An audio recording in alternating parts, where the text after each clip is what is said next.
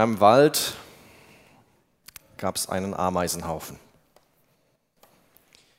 Viele, viele Ameisen und ihr wisst, sie sind ein ganzes Volk, die sind super genial organisiert. Es gibt eigentlich fast nichts Vergleichbares auf der Welt als ein organisierter Ameis Ameisenhaufen.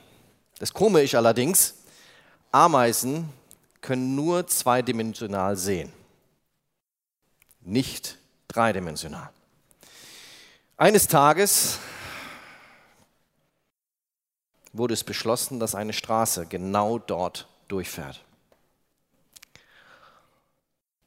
Und die Menschen sahen, die Ameisen, ein ganzes Volk. Hey, wenn wir da die Straße bauen, dann sind die platt. Also versuchte der Mensch zu ihnen zu reden und sagen, Ameisen, Ameisen, da kommt demnächst eine Straße, zieht um.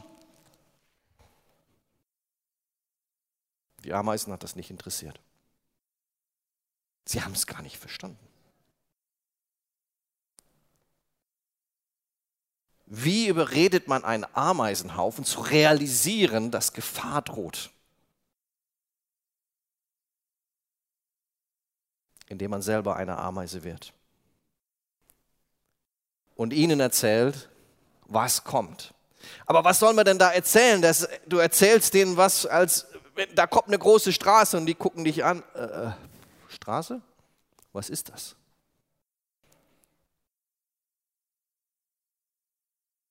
Es ist also gar nicht so einfach, diesem Volk zu erklären, dass sie in Gefahr sind.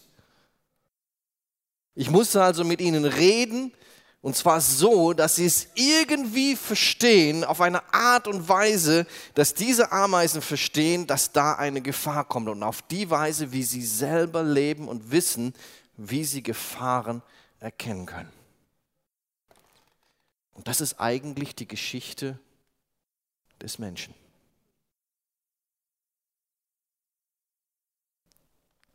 Und das ist eigentlich das Geheimnis des Kraft des Kreuzes, dass Gott uns versucht seit Jahrtausenden zu erklären, was für eine Gefahr den Menschen droht. Und er kam auf diese Welt und hat versucht, uns es so zu erklären, dass wir es verstehen. Nicht nur das, er hat seit Jahrtausenden versucht, zu uns zu reden auf eine Art und Weise, dass wir Menschen es auch kapieren. Und zwar oft symbolisch, oft bildlich, oft auf eine Art und Weise der Kultur angemessen und verstanden. Aber was war passiert? Wieso kam eigentlich diese Riesengefahr auf die Menschheit zu? Denn Gott hatte eigentlich alles perfekt erschaffen. Aber zur Perfektion Gottes kam es, dass er sagte, ich will dem Menschen einen freien Willen geben, sich zu entscheiden für mich oder gegen mich. Die größte Erweisung der Liebe Gottes ist es, uns zu sagen, ihr müsst mich nicht lieben, ihr dürft mich lieben. Ihr dürft zu mir kommen. Und doch war es so, dass der Mensch sich entgegen entschied. Und er diesen Apfel, diese Frucht inmitten des Gartens gegessen hat, wo Gott sagte, tut es nicht. Denn wenn ihr es tut, kommt Tod über euch. Und nicht nur Tod, es kommt Verderben über euch als Menschheit. Und das ist das, was wir heute sehen. Es ist die Konsequenz des Handelns des Menschen damals, dass wir das, was wir heute sehen, an Krieg und an Tod und an Verderben die Konsequenz ist dessen, dass sich der Mensch gegen Gott gestellt hat und sich dafür entschieden hat, auf sich selber zu vertrauen.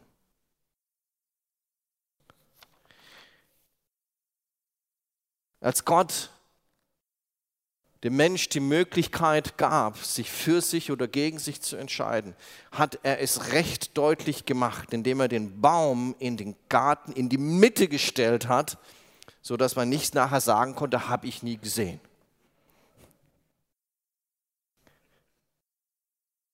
Und wir Menschen sind wirklich gut in Ausreden. War ja nicht so, dass Gott, als er Adam gefragt hatte, er gleich auf die Frau verwies. Kennt ihr das zu Hause? Und sagte, nee, nee, nee, nee, die Frau, die du mir gegeben hast, hat auch noch die Schuld an Gott gegeben. Und Gott fragte die Frau, was passiert? Und er sagte, und sie sagte, nee, nee, nee, nee, nee, es war der Teufel, der mich verführt hat. Und doch war was passiert. Sie konnten sich nicht ausreden, denn in dem Moment, wo sie gegen das Gebot, gegen das einzige Gesetz Gottes verstoßen hatten, kam Tod, Tod und Verderben über die Menschen.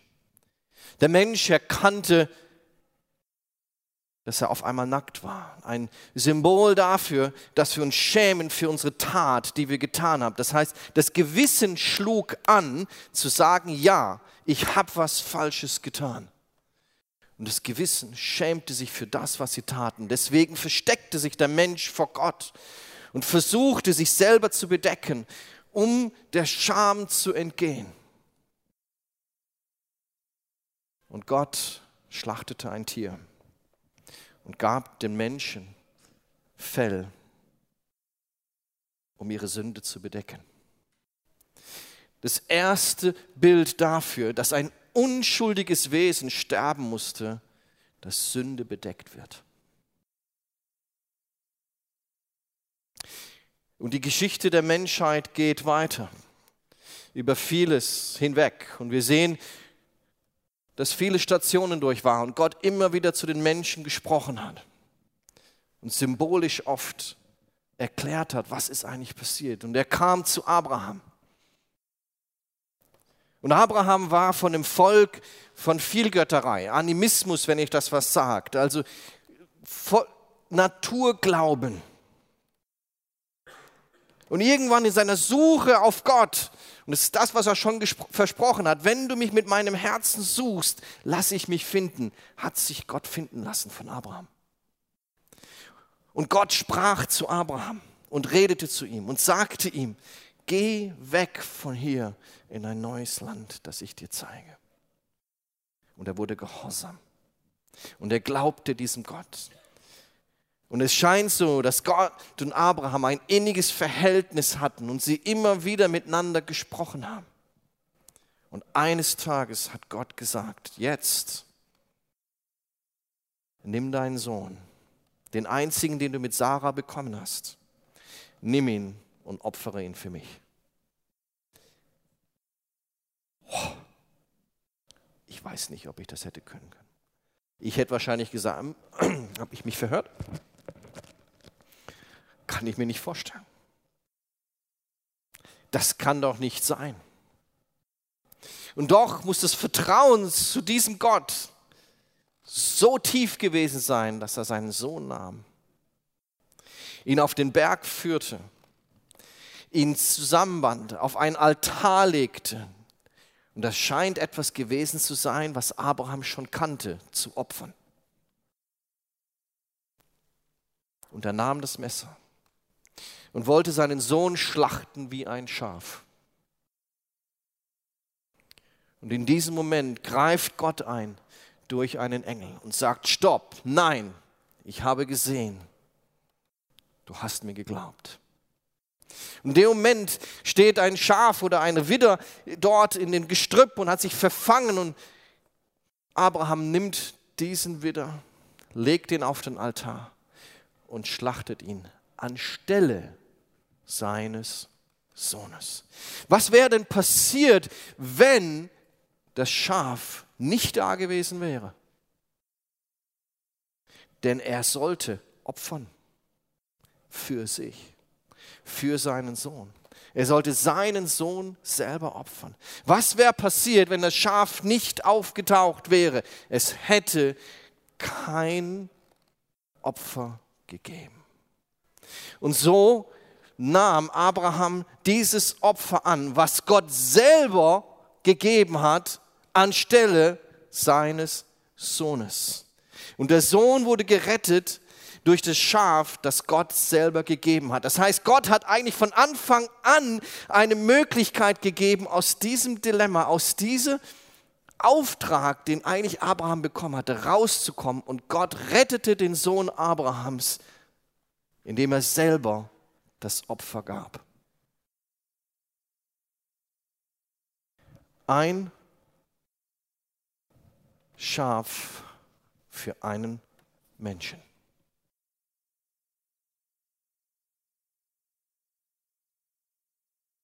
Ein Tier für die Rettung eines Menschen. Und die Geschichte geht weiter. Und wir kommen zum Volk Israel.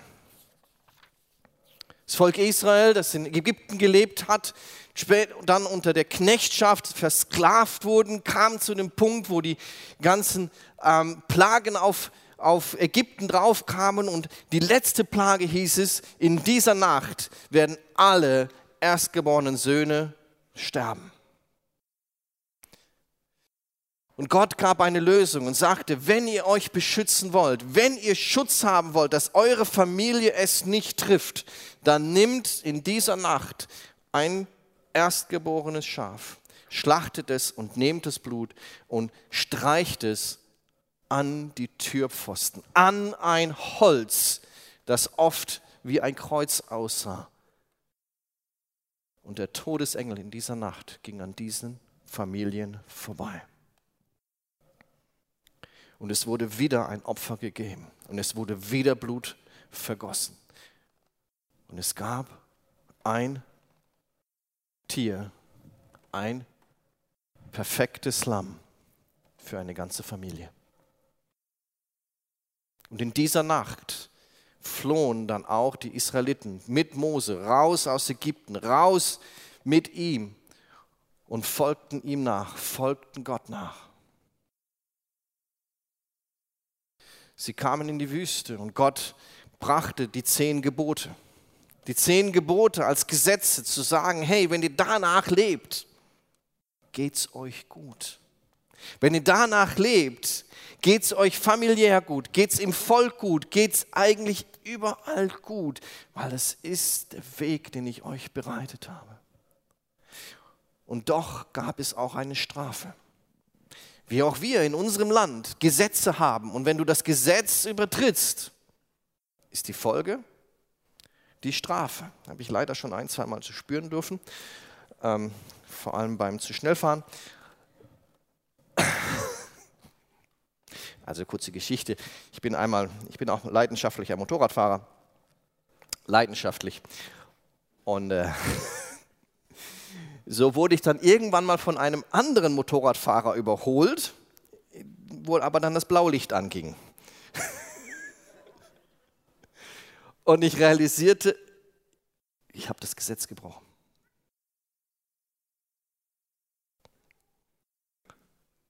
Und er fragte nur, geben Sie mir mal Ihren Flugschein.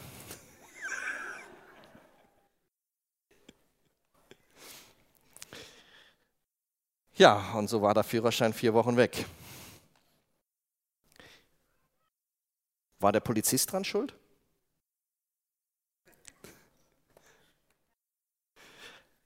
Hätte ich sagen können, meine Frau hat mich dazu verführt.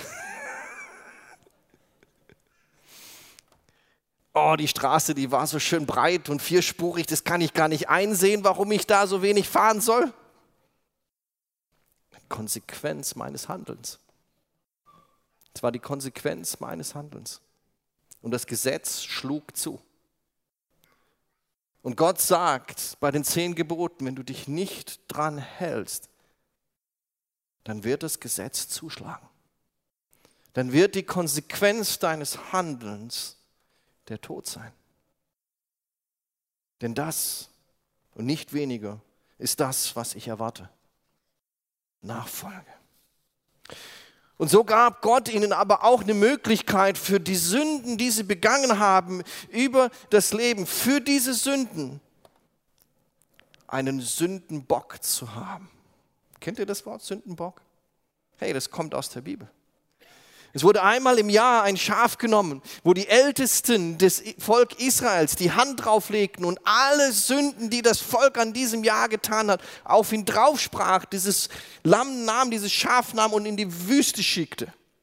Und Schafe haben keinen Orientierungssinn. Das heißt, das Schaf kam nicht mehr zurück. Das ist ein Symbol dafür, dass die Sünde aus dem Volk, aus ihrer Mitte hinweggenommen worden ist. Raus in die Wüste. ein Schaf, ein Sündenbock für die Rettung eines Volkes. Seht ihr, wie Gott es aufbaut?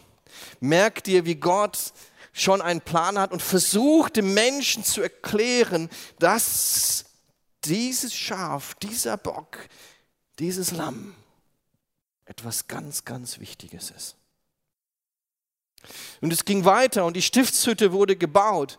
Und interessant bei der Stiftshütte ist es, der Aufbau. Und er musste ganz genau nach Maß, nach Regeln nachgefolgt werden. Und weil es so genau in der Bibel beschrieben ist, weiß man, wie es aussah. Und das Interessante ist, dass es erst den Brandopferaltar gibt, dann das Wasserbecken, dann die Schaubrote und der Leuchter und ist dann weiter über dem Räucheraltar zur Bundeslade ging.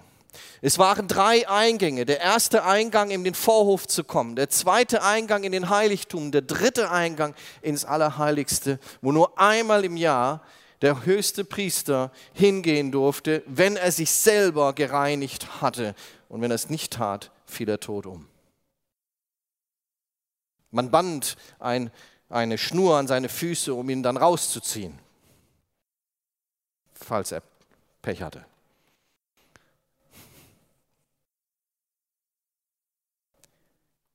Und das Interessante ist, dass diese drei Tore im Judentum bekannt waren mit drei verschiedenen Namen. Und diese Namen waren der Weg, die Wahrheit und das Leben. Der Weg, die Wahrheit und das Leben. Erinnert uns vielleicht an eines der Verse, die später kommen. Und es geht weiter. Wir machen einen Riesensprung von der Bundeslade rüber ins Neue Testament. Jesus wird geboren. Viele Propheten prophezeien Dinge.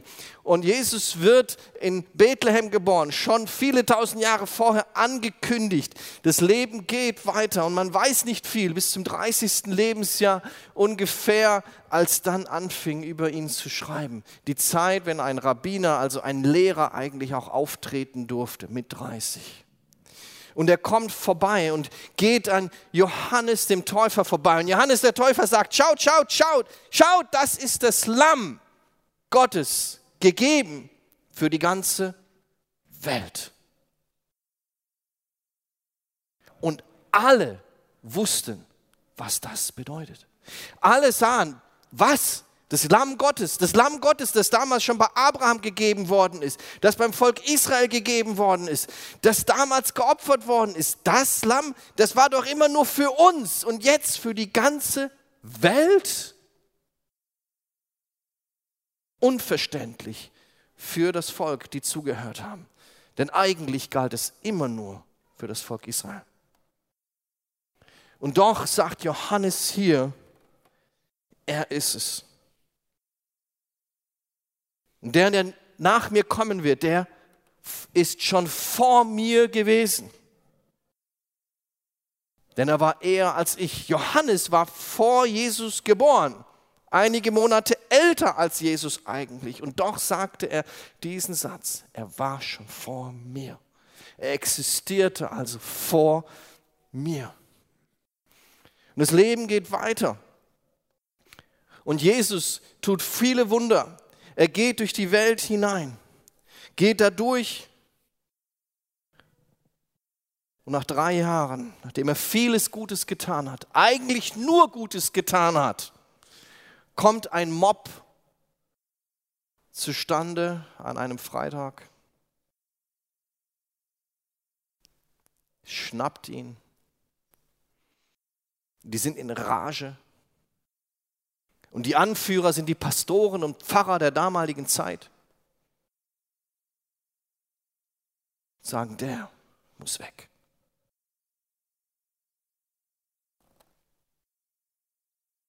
Und Jesus tat nichts.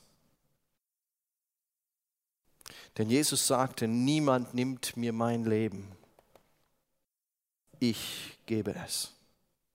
Niemand nimmt mir mein Leben, ich gebe es. Er wehrte sich nicht, er sagte nichts, als er angeklagt wurde. Sie nahmen ihn und brachten ihn zu den Römern.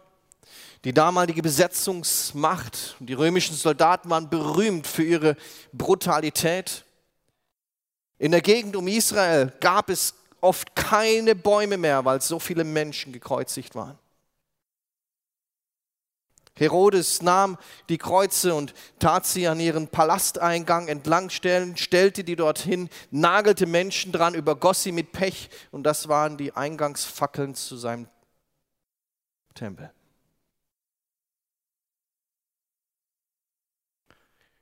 Die Soldaten hatten eine Brutalität, die nicht mehr menschlich war. Und sie nahmen Jesus und schlugen ihn auf den Mund und er blutete aus dem Mund. Und sie nahmen ihn und taten ihn über einen Pflock drüber, drückten ihm vorher noch eine Dornenkrone drauf, so blutete er aus dem Kopf. Und diese Dornen, das ist, da sind Gifte mit drinne, das tut richtig weh. Sie zogen ihm sein erstes Gewand aus, legten ihn über den Pflock und Pilatus sagte jetzt, ja, dann geißelt ihn. Sie nahmen die Geißel, das gepflückt war, gespickt war mit Kugeln, mit Knochenstücken, mit Eisenstücken und schlugen auf hinein, so dass der Rücken nachher aussah wie ein frisch gepflügtes Acker. Und es ist genau das, was eigentlich schon viele hundert Jahre vorher vorausgesagt worden ist, dass genau das passieren wird, dass mein Rücken wie ein Acker aussehen wird.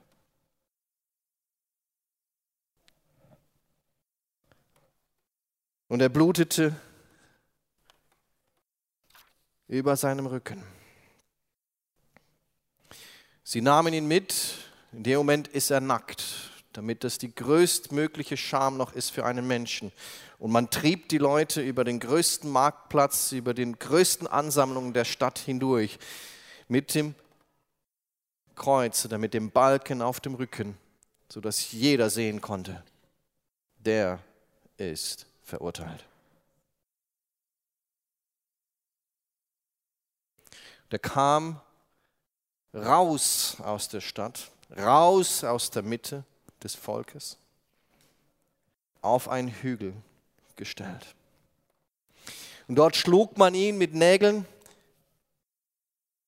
durch die Beine, durch die Füße und durch die Hände und hob ihn hoch.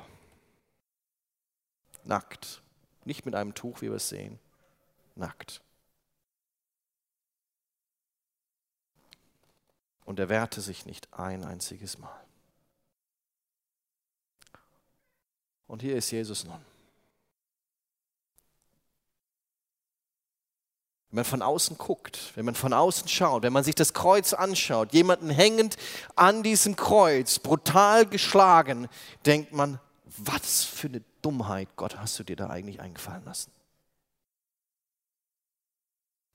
Wie kann ein Mensch, wie kann jemand, wo du sagst, es ist mein Sohn, da hängen. Und nicht umsonst sagt die Bibel, für die meisten Menschen ist es eine Dummheit. Aber für uns, die wir es verstanden haben, eine Kraft. Und zwar eine Wiederherstellungskraft.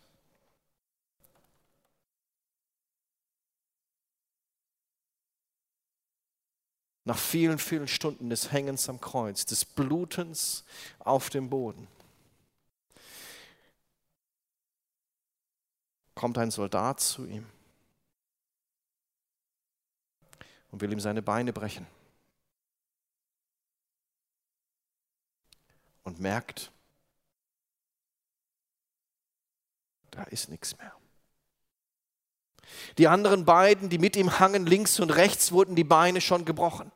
Und es war eine normale Akt am Freitag, weil die Juden nicht wollten, dass am Freitag noch irgendwelche Leute tot hängen, brach man die Beine, weil es ist berichtet, außerbiblisch, dass man bis zu sieben Tagen am Kreuz hängen kann, bevor man stirbt.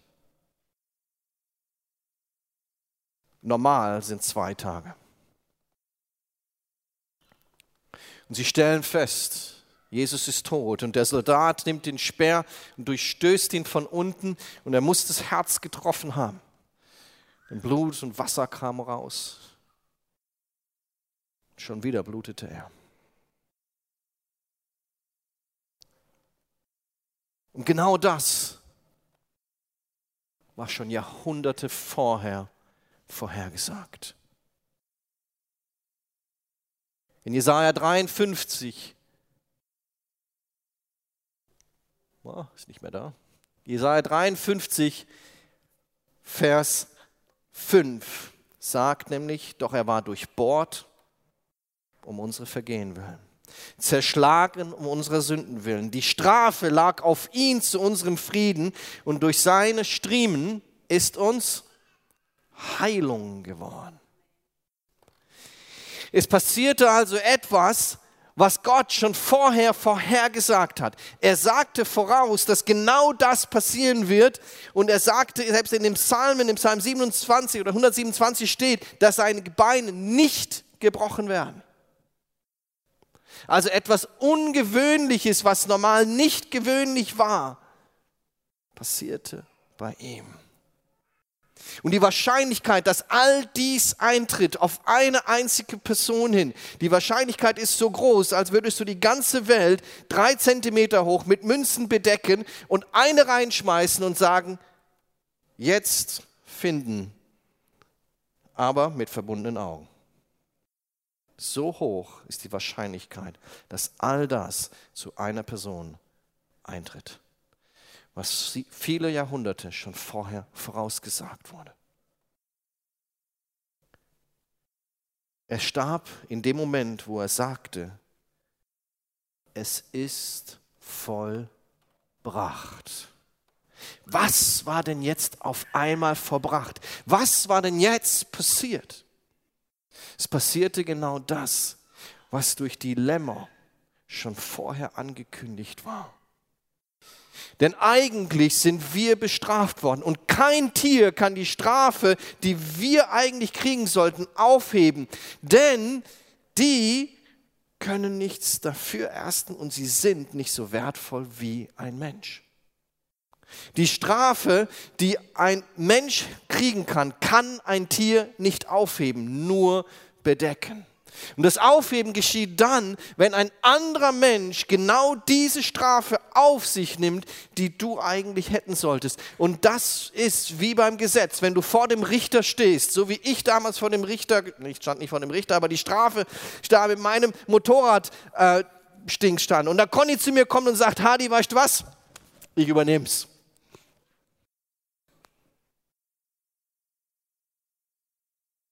Und ich sage, nee, glaube ich nicht.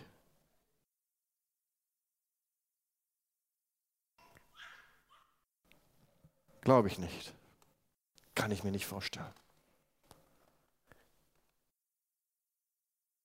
Und doch sagt Gott, ich bin zwar der Richter, aber ich habe die Lösung selber gebracht.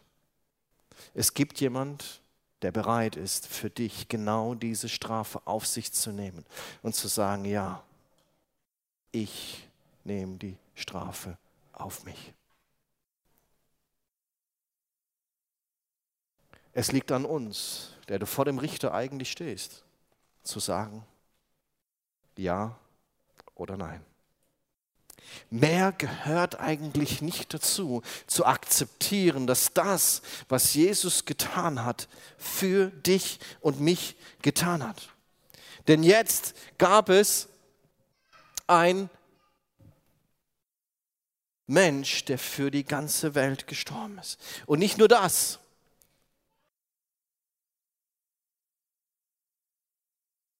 Er blutete für jegliche Art von Sünde, die er, die wir getan haben.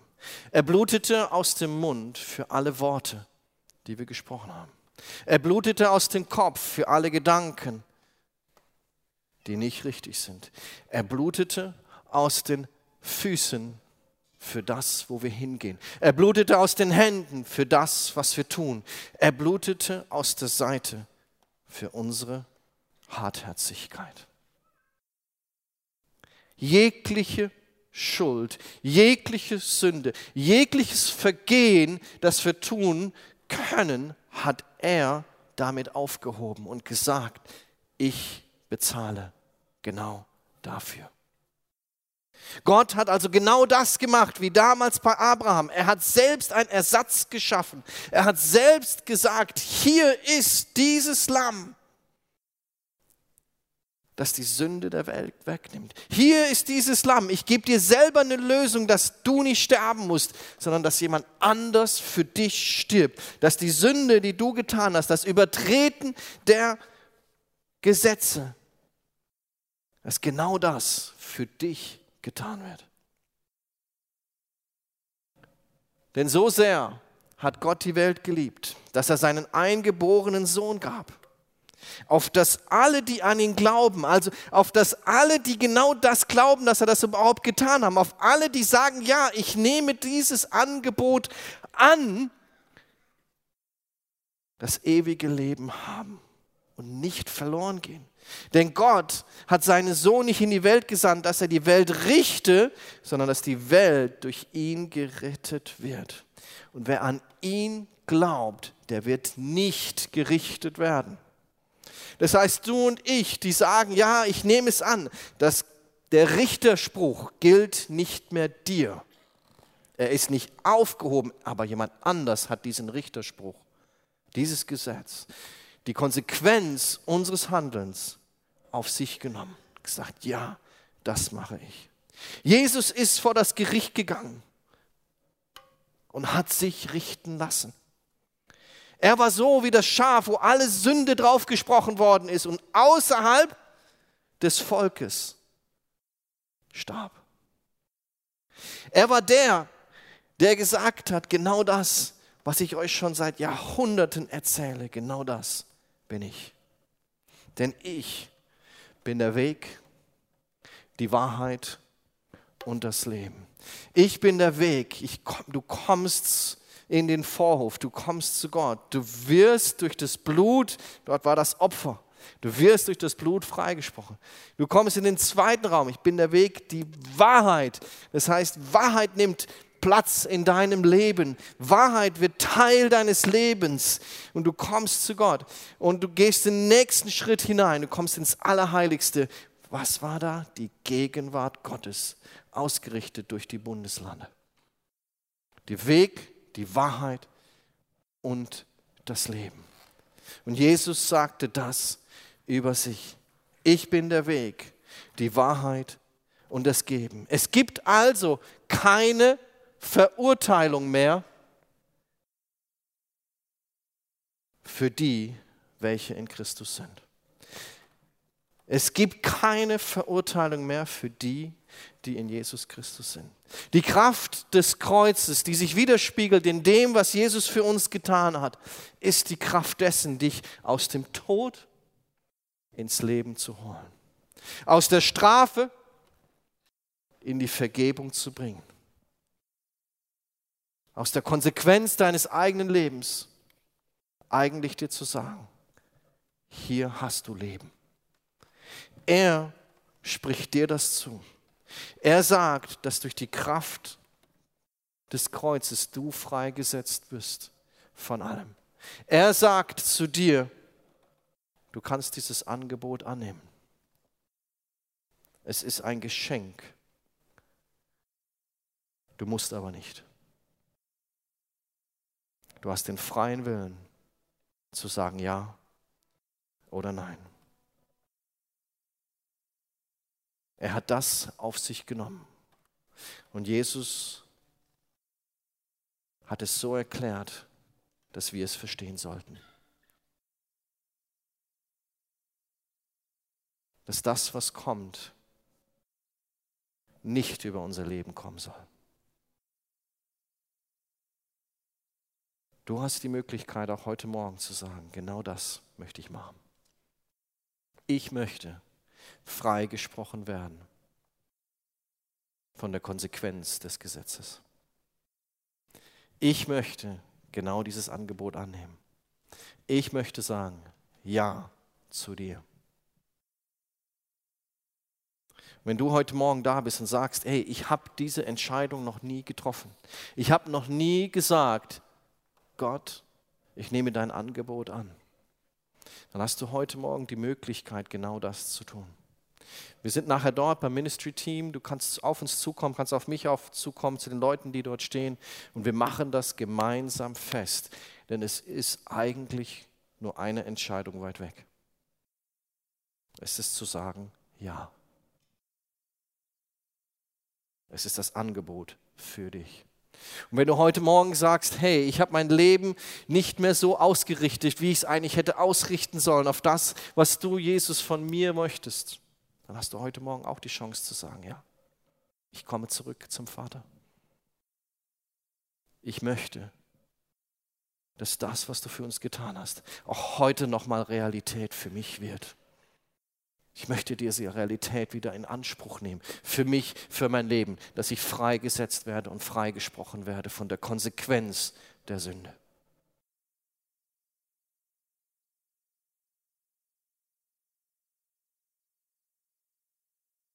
Warte nicht mit dieser Entscheidung, sondern tritt ein in das Leben. Danke, Vater, dass du heute hier bist und dass du uns versprochen hast, durch deinen Sohn, dass wir freigesprochen sind. Dass wir freigesprochen sind von der Konsequenz unseres Handelns. Ich bete, Jesus, dass wir das immer wieder in unserem Leben aufnehmen und realisieren und in unserem Leben ein Teil wird dessen, was du für uns getan hast. Danke, Vater, für deinen Sohn, den du gegeben hast, anstelle von uns.